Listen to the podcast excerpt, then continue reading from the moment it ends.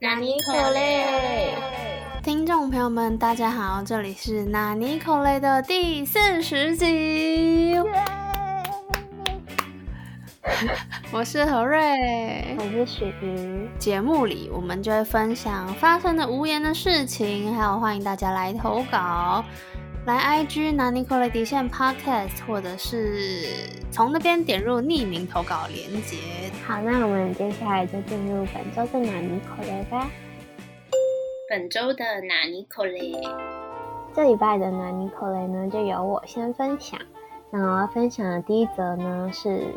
就是我今天跟我的朋友出去玩，嗯，下午的时候因为肚子很饿，然后我们就想说，哦，要去吃什么呢？我们就在那里找了老半天，然后最后找到一间我们两个都满意的，然后也确定了它的营业时间现在是开着，然后我们就在这大热天里面跋涉过去，就因为它在巷子里，然后我们就穿越了各种巷子之后呢，好不容易到了，就它就关门。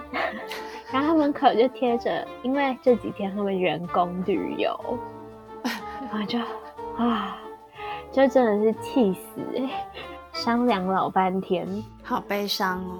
对，反正后来呢，我们就只好去另一间店，但是我觉得就嗯没有很好吃。进去没多久之后，门旁边的一盏灯就开始狂闪。就是灯泡坏掉，高度也不是店员可以直接换灯的，所以呢，他就是在那边闪闪闪闪闪。对，就什么鸟事都会遇到，但蛮好笑的，真令人悲伤。但这个好像是你已经对啊，很轻微，所以还可以。对，已经很习惯了。我就跟我的朋友说，你知道为什么他会现在开始闪吗？他就说不知道哎，怎么了吗？我说因为我现在坐在他旁边。可瑞来分享第一个呢，尼口雷是关于上周呢和大家分享到要去办签证的事情，然后我的学校说要有认证在学证明哦，所以我那时候除了去。地院之外呢，还去了领事局，之后呢，再把整个文件拿去驻台北的代表处这样子，然后结果我今天就决定要赶快去把它处理完，所以一大早呢就出发了。到了那边之后呢，就抽号码牌，就等了一下下之后就轮到我了，然后我就把我准备好的资料就都拿给他，那因为我也有点手忙脚乱，所以就缓缓的这样子慢慢递给他。然后等到呢，我已经把基本的最重要的资料，像是 Visa 的申请表啊，然后还有大头照啊，然后还有入学许可、身份证的影本，然后还有护照的影本等等东西给他之后，他就说这样就可以喽。然后我就想说，哎，可是我还有一堆哎，就是那个特别拿去申请在学证明认证的那个东西。然后我就拿了那给他说，嗯，这个不用吗？然后他就说。这是公证的资料吗？我就说对，但是我是 D two，D two 是交换学生，D four 好像是语学堂之类的。然后他就说 D two 的话就不用哦。然后就说哎，那这些呢？他就说嗯都不用哦。然后我就哦好，谢谢。所以我特别拨空了一个星期，然后去做这些五四三的事情，结果都是没必要。哇，我好懂哦，天哪！对，而且还白花钱啊，有够气，真的，大概花了一千多块吧，超有事的，哇，气死，好无语哦，我也不知道可以说什么，因为我那时候就觉得很奇怪，明明我们。在这边的代表处就说不用，你只需要准备那些东西就好了。但是我们学校寄来的信却说一定要哪些哪些哪些，跟我们对接的那个单位名就说不用。他就说如果你是有跟他们关系良好的几个学校里面的话，然后你又是信用良好的台湾人的话呢，就不需要，不会跑到那边之后就不回来了之类的。像我们到韩国的话，好像就不用那些财力证明，就属于到西班牙需要的那些东西就不太需要啊。好吧，幸好至少我没有去申请那些财力证明之类的。算了，原谅他。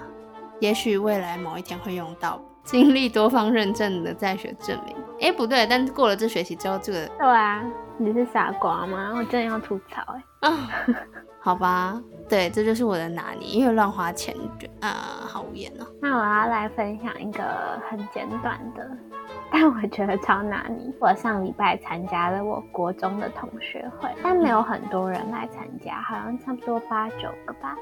啊，那天可能有点不够尽兴，大家就说要这礼拜再约一团，然后就直接创了一个群组，就把大家拉进去。结果不知道为什么，我里面就是有一些奇怪的朋友，他们就把群组的名称改叫外送茶。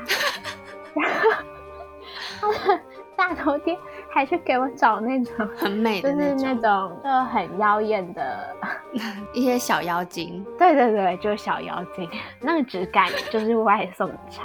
然然后我就每次只要点开来，然后一看到我就先吓一跳，你知道吗？就先吓一跳，想说呃，谁把我加到这种群组？然后大概要过一秒才反应说，哦哦，这是我的那个我装朋友的群组。对，真的是一个很纳尼的啊。然后我后来还说，我的天哪，我们快先把这个头贴换掉，然后就换成了嗯像五十兰的之类的饮料图片，但是名称依然是外送茶。对，就哎，看起来更欲盖弥彰，对啊，心好累哦。有种懂得都懂的那种感觉，真的，我每次点开来就会先被吓一跳，心惶惶啊。没错，那我来分享第二个拿尼口雷。第二个拿尼口雷是关于我去了台南玩的那一天的早晨，就是先讲在台南过了三天，其实都还还不错啦。但刚开始在台北那段路程，简直就是。非常惨烈，出门的时候就觉得，嗯，好像有点怕会赶不上六点十分的火车，所以呢，就当机立断的招了计程车。因为平常可能会叫车之类的，但因为我刚好下去就看到有一台车，所以就想说，好吧，就这台好了。而且是台湾大车队，所以我想说，嗯，至少应该不会是那种很奇怪的。然后就上去之后呢。我们就是先进行一些很正常的对话，像是他就说什么哦，那你现在是去台北车站搭火车吗？还蛮少人会赶这个火车诶。我就说哦，对啊，对啊，但因为我想说就是早点去，然后也可以比较省钱之类的这样子。讲一讲之后，他就忽然话锋一转，他就说你等一下到了台北车站哦，就会看到啊那边很多游民。你知道为什么吗？这就是因为我们贫富差距的关系。你看看在上位者，他们就是吼都不懂得要苦民所苦了，他们就只会顾那些金字塔顶层的人。但其实这边就啊，反正就当他发发牢骚。对对对对。然后就后来呢，他就忽然开始跟我说：“那你知道为什么你们这些年轻人都对这些没有感觉吗？因为你们没有学过三民主义。”你知道三民主义是什么吗？还背了一段那个大同与小康吗？老有所依之类的，对对，鳏寡孤独。好，随便。就那还有一首歌，如果大家有兴趣的话，可以去听听看。疯掉。然后呢，他就开始讲，哎，像你们学校，哦，好，反正我们学校就之前想要把蒋公铜像拿走的那个学校，然后就说，哦，你不想想哦，你们学校创校的人是谁？然后我就说，哦，蒋。他就说，对啦，蒋介石啊，你看看你们就是数典忘祖，不懂得饮水思源。Oh my god！我会叫他让我下车，哎，好气哦，真的。然后他就一直跟我讲宣扬三民主义的重要。重点是我是要去赶火车，我是六点十分的火车嘛，而且我可能担心我会小小的迷失这样子，所以总算在六点零二分的时候到了的时候呢，我就很想赶快下车。你知道我钱都已经握在手上要给他了。然后就说：“你等一下继续看啊，那些游民啊什么的，你看看，你看看，你们那种年轻人呐，之后要去看三民主义啦。你知道为什么政府不让你们看三民主义吗？就是因为你知道看了这些之后呢，你就会对政府感到不满，他们就是希望你不要思考，所以你看你才变得越来越愚笨。”如果像我一样读了三民主义，就懂得讲这些。然后他就讲说什么之前啊再到一些客人啊，那客人还跟他说哇你很会讲哎，原来现在他是国民党的某个专门在编写三民主义的人，就是以前的人啦。对，所以他当然很懂他的三民主义教的教义咯。恐怖哦，no no no，而且你的性命还掌握在他手中，还不敢顶撞。对对对，我就是在那个位置上的时候，我就感受到说，哇，我现在真的是处于那个权势阶级下的弱势。就原本平常想一想，就会想说，就算在职场上遇到什么事情啊，搞不好还是可以勇敢的提出啊。原来就是因为你没有在那个位置上，你就不懂。好恐怖。对，没有办法换位思考，没有办法把自己带入，说原来我在那个状况下是真的没有办法做出任何展示出来，我不想听这些内容的事情。计程车司机真的是好烦哦。对，他还说什么我这辈子哦最讨厌两个职业啊，就是金融业还有保险业。我看你哦，好像就是金融业或保险业的吧？嗯，不知道他想表达什么哎，是想表达很讨厌我吗？好不懂哦，他是想吵架吵是不是？啊，好不懂。对啊。超逼人的，你应该开始对他讲韩文，假装你听不懂中文。其实那附带一个小小拿捏，然后结果后来我去了火车上面之后，就想说，好，那我暂时就是幸免于难了。感觉这已经是我这趟旅程的转捩点，开低走高的时候，还发了一篇现实动态。哦，原来就是这个，嗯。然后就旁边坐了一个非常巨型的一位旁边的人。所以呢，我就是要很蜷缩自己，因为我好死不死在靠窗的位置，然后就在我的隔壁，所以呢，我就避无可避。你知道，比较大的人，他们总是会想把脚岔开，然后重点是他看影片还不戴耳机，对，所以我就是一个非常憋屈的状况，我就会想要制止，但我还是。对，很做我自己，在车上啊，什么戴隐形眼镜啊，化妆啊，什么什么的都来，就是想说我不要因为他而影响，但还是有点啦，就我还是很蜷缩的靠着窗户，就觉得好惨哦，好心累哦，天哪，My God，真的，幸好走到了台中的时候他就下车了，所以我就定义说那一刻就是我 这趟旅程的转捩点，跟别人换位置之后就坐到我朋友旁边，哦。对，就是一个刚开始印象深刻的两个拿捏，就想说这趟旅程应该最惨的是这里了吧？好，真的好惨，我不知道可以说什么。那个三民主义真的是太难了，真的。不是有一张那个迷音吗？就是电车司机完全不讲话，然后下车就会给他五颗星。我就讲哎，讲话我就会给他四颗星。啊，对，而且你知道，我都不能假装没有听到就划手机，因为他会借由那个后照镜，然后看我的眼睛，跟我对视，等到我点头的时候，他才会讲下一句话。哦，真的好逼人哦！Oh my god，救命！对，真的。哦，好，那我也要来讲一个很拿捏的，我要来跟你尬。我今天去美术馆，可以理解，就是大家去多少都会。可能会在一些喜欢的作品前面拍照之类的，就我自己也会啦。就是有几幅可能比较喜欢或者觉得很好看，可能会拍几张照片。当然，但是我们不会。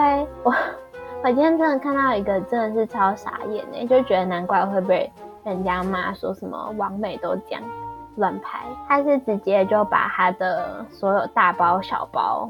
他的有的没有的给息，全部都就丢在距离他要拍照有点远的作品下面。美术馆的那个墙不是都不能这样随便放吗？怎么会有人随便放东西在美术馆的墙下面呢？那就是一个展场啊。对，反正他就是把东西随便放在几幅画的下面，他就是去前面，然后就开始摆出那种很夸张的姿势，然后就开始在那边拍照，真的是超夸张的，就有一个人在帮他拍，然后他就。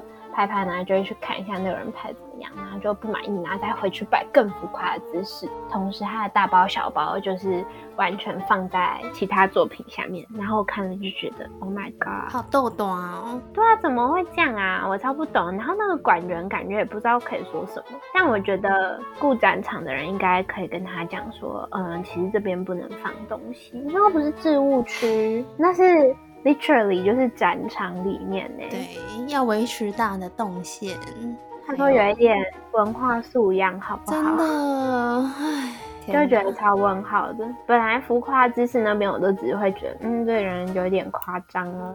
但是把东西直接放在其他的就是作品下面，我怎么就觉得，而且不是一个小的或者什么，就是一坨，就一堆大包小包，然后就觉得，嗯嗯嗯，唉，好疯掉哦。是不是超拿捏的？我整个看到超傻眼，好讨厌哦！大家真的看展要小心，就要避开王美们，好可怕哦！因为我今天是去北美馆，我觉得北美馆还稍微好一点。就我之前有时候去看一些华山的展览，嗯嗯，我觉得更严重，就超严重的。他们很多人进去真的不是要看展览，是要对啊，就是当摄影棚。对，就把他们当做是一个 set 好的场地。对啊，我就觉得啊，天哪！救命！希望在这些展场就是社区化还有在地化的同时呢，大家的素养也可以跟着提高。对啊，我我也没有觉得都不能拍或什么，但就是拜托你也应该尊重一下其他人。对，还要尊重一下那些作品，他可能下面不想要，不想要有大包小包的，对，不想要被破坏那个视觉的平衡。对啊，真的，因为美术馆他们那些不是产品都是有设计的，然后你今天就那样那边乱丢乱放，其实那些东西有时候都比我们想象中的还要思考更多。就比如说你视线要怎么，还有那个光线呢？真的真的，唉，好吧，大家加油，或是可能要鼓起勇气，就是不知道来当正义魔人，好害怕哦。我来分享第三个南尼口雷，第三个南尼口雷也是上周的第三个南尼口雷的后续，就是不可以不去筛耶的我的小上司的后续这样子。就是后来呢，因为他就因为七假期的关系，所以第一个期的人就是要待在家里嘛。嗯。可是不知道为什么，我不知道他有没有请病假，还是他是在家工作，反正他好像就不看信啊。就很怪，如果是请病假的话，就要跟我们讲啊，我们就会说他请假。可是如果你是在家工作的话，你就是应该要维持那个工作的状况嘛，就是应该还是要看信啊，然后回信给寄信给他的那些其他单位、其他窗口的人啊，因为我们又不是他的业务的直属的关系，我们只是帮忙小打杂的人，所以也不知道怎么帮他处理一些事情，也不知道他某些事情的处理进度是什么。但凡他就不回信。好怪啊！总之呢，我就在他没来的第三天的时候呢，接到了一通电话。嗯，他就是有点气急败坏的一个男的，他就跟我说：“呃，不好意思哦，我这边呢已经寄了这封信呢，从礼拜一就等到现在。然后礼拜一的时候呢，是跟我说，哦，他下午呢请假，所以呢要等他回信。后来我也知道他确诊了的消息。”所以呢，我就等了等了，就他都没有回哎。那想问一下，你们这边是有要怎么处理吗？好怪哦。对，反正他也是有点态度不好，因为他可能也有点气急败坏，只是他自己也有一点问题了。重新跟他确认说他到底是要干嘛，那就他是要借某个场地。呃，因为我们这边的小上司他权限比较大，所以会比那个人他自己去借呢，会有更好的。选择，所以他就是希望说，那个我的小上司可以帮他借，但实际上那个就是很简单的事情，就是我的小上司在家里自己用手机登录那个系统，按一按就好了，他没有那个，比如说一定要在公司才可以用系统的那个权限的问题嘛，所以他就自己弄一弄就好啦。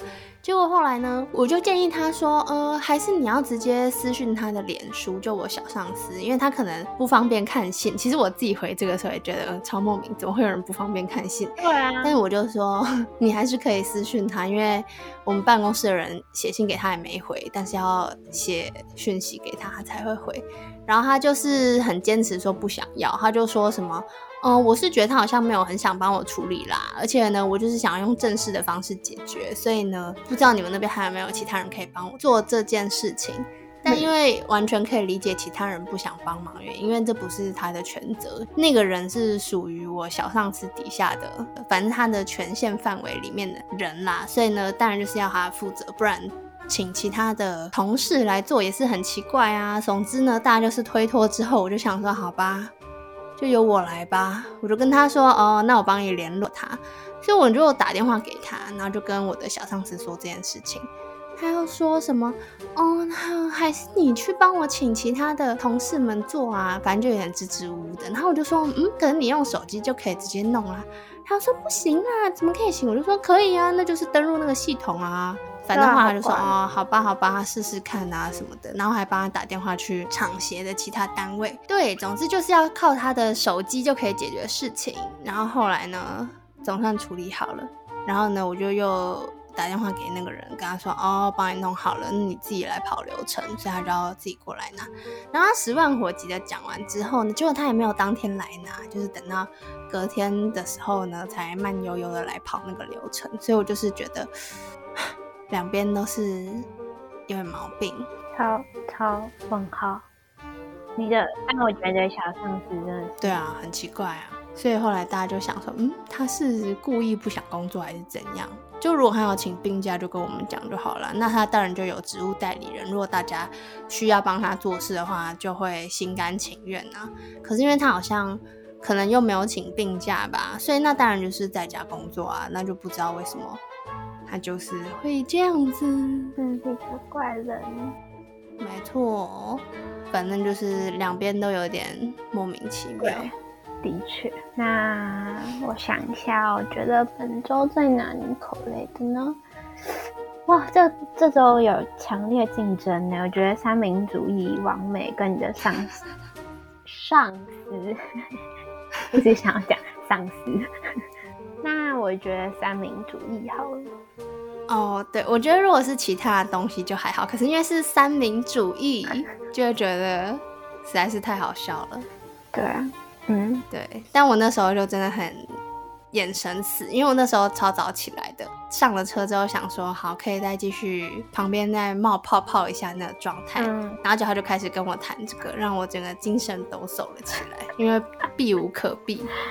然后等到要下车的时候，又觉得天哪，我整个人又虚脱了，就听他讲大同与小康的一些。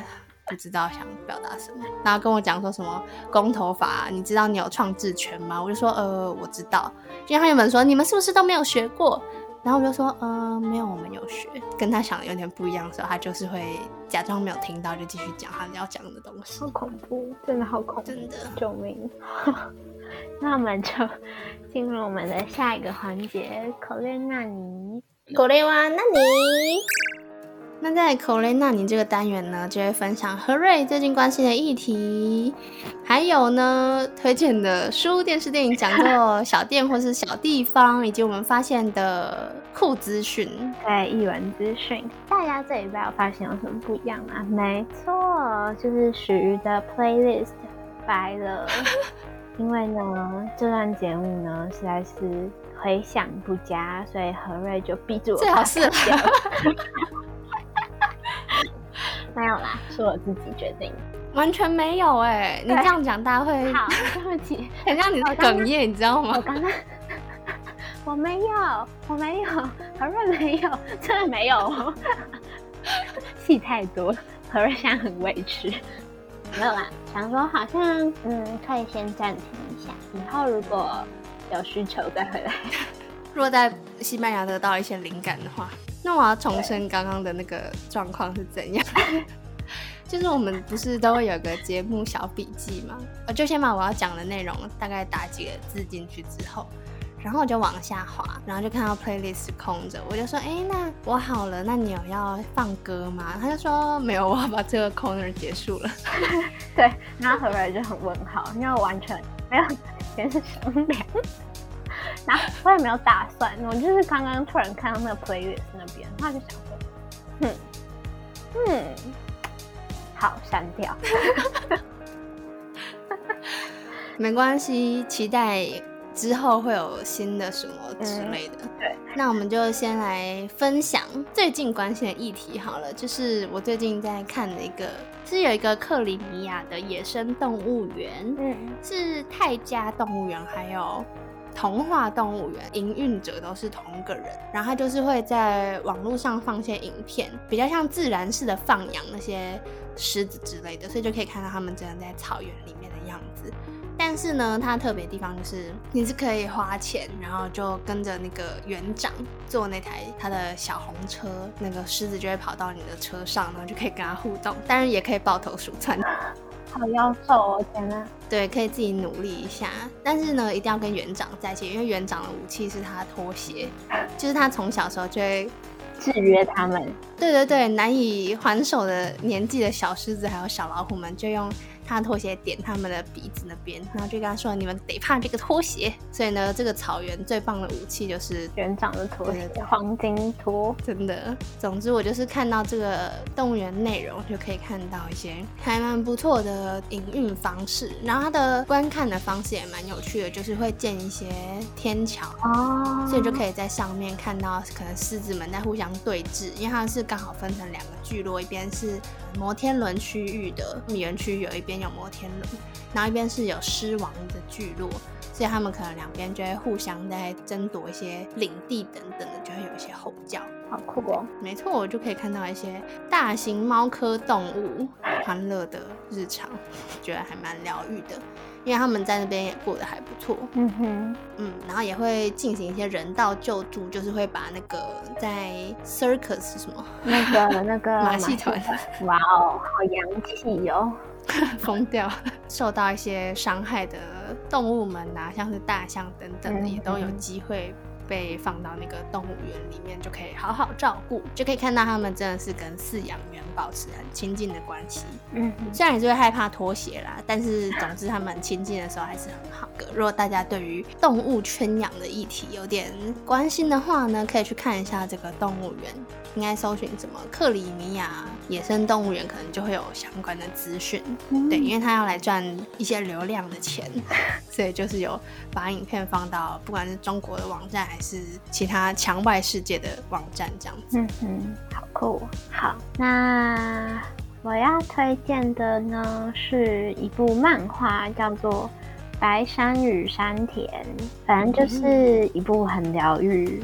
漫画，然后他画风就蛮有趣的，然后他是在讲两个高中生的故事，就有一点无厘头的那种，但是超好笑的。但我先不要破梗，大家拜托去看，真的好笑。我那天半夜笑到我在床上狂抽，我家猫在我旁边，它本来在睡觉，我就一直这样，然后呢，它就整个震惊，它还起来，嗯，然后看我，想说。这主人可能已经开始发疯了，吓到把猫吵起来，真的超好笑的。那它是比较日常型，对对对。OK OK，大家可以去欣赏。反正许瑜推荐的漫画应该都是那种 白痴白痴没礼貌。我是要说许瑜分享的漫画不会是太主流的，但是可以看，因为不知道他去哪里找来这些东西。我真的很不懂，总是可以发现一些特别的东西，因为他的现实动态就是会分享一些我不知道的东西，然后我每次都要上滑，然后就是回答说这哪部，这样，就是常常的我们的对话就是这样，他就跟我讲是哪一部，哦，好，谢谢。那接下来换我来分享，我也是要分享个漫画，大家就会发现其实我们就是一个爱看漫画的人，然后没什么其他的，就是两个爱看漫画，然后又很衰小的人。然后分享的漫画呢，是我去台南的时候，刚好在有一家酒吧，然后放了一些漫画，恐怖漫画，还有一些很久以前的玛丽苏少女漫画的时候呢，我朋友就跟我说：“哎，这部蛮好看的哦，你可以看这个。”他之前我把它追完，这样子，所以我就看了。它是叫做《怨恨屋》，那不是恐怖漫画，虽然名字听起来像很恐怖，但就有点像是，就比如说你对谁有怨恨。比如说，对于一个外遇男有怨恨，好，或者是对于一个杀父仇人有怨恨，你就可以呢去找这个怨恨屋，你就要给他一笔巨款，然后他就会帮你解决。那解决方式有不同的方式啊，我好像知道。你看，你就是会知道一些奇怪的。第一种就是你可能连那人是谁都不知道，他就会帮你找到，你要先付一笔钱。第二种就是你知道他是谁之后，他就会帮你让他身败名裂，失去社会地位这样子。然后第三种就是。物理上的把他杀死，所以你就可以选择这三种服务。嗯，然后这个怨恨屋就是一个帅帅的女生，她就会负责处理这件事情。哦，那我我知道跟这个不一样，但很像。嗯。果然就是会有这种特殊的内容这样子，因为我那时候看到第四集，总共好像十几二十集吧这样子，我就跟我朋友说，哎，那这有主线吗？因为感觉主要角色忽然有变多，就是原本只有怨恨屋跟他每一个客户嘛，但后来就是有出现，比如说他的情报屋啊，然后还有。感觉之后跟他起对立面的警察等等的，所以他就说，嗯，没错没错，就是目前看起来还是单一的故事嘛，但之后就会开始慢慢有小小小的主线出现。就还蛮推荐的。但它就是那种比较诡异，对对对对对，诡谲风啦。如果大家喜欢特别一点，对，我喜欢这种，好像就是青年漫画的样子。我看的那天真的很像，我那天才看，也是想讲，他是你想要报仇的话，你就要去填一个单子，哦，去一个公司填一个单子，然后呢，他就会找人，就可能比如说，可能我姐今天早上惹我不爽，然后我就去那个公司，然后就填一个单子，然后要报复的人，我就写我姐，然后就写下室友，然后那个公司就会帮你想一个对应的，就可能是比较轻微的事，他就会想一个轻微的事，然后他就会找人去执行，就可能什么，嗯、让我接什么水壶没盖紧啊，背包洒好可爱哦。这种，但是当然也有比较严重，就会比较严重。嗯，那因为你是平白无故就去写，就会有人去帮你报仇嘛，所以你也会，我这礼拜去可能去写了五张单子，那我可能要接五个案子，嗯，就帮别人报仇。哦，所以是有点互助会的感觉。对对对对对对对对对，反正结局也是蛮猎奇的。怨恨屋也有点像这样子，就比如说你想要跟怨恨屋要求折扣的话，那你自己也要帮忙处理一些事情，或者是也有一些比较有趣的内容，就比如说，其实你自己也心术不正的话呢，那怨恨屋不知道为什么他就是可以知道你心术不正，他就是会找方法来让你也受到一些惩罚。嗯，就让你感受到说，可能怨恨屋是一种很特别的正义吧。他的世界里的一种争议吧。对，然后如果你是很想自杀人的话你，也可以告诉怨恨屋，就是你会成为他的道具。比如说他会给你酬劳，你就可以把那些钱财呢，给你想要留给，比如说你的妻小之类的。哦然后你的死法就可以变成怨恨屋在帮别人处理仇恨之前，嗯比如说他想让一个人身败名裂的话，就制造说是那个人把想自杀人推下去，但其实那个想自杀人就是本来就想死了。总之就可以一次完成两个案子，非常的聪明有效率。一石二鸟，蒙达江 C 口。没错，好，那我们这礼拜的可怜男女就到这边，也就是我们的纳尼可雷也要结束啦。那我们就下礼拜同一时间再见喽，拜拜拜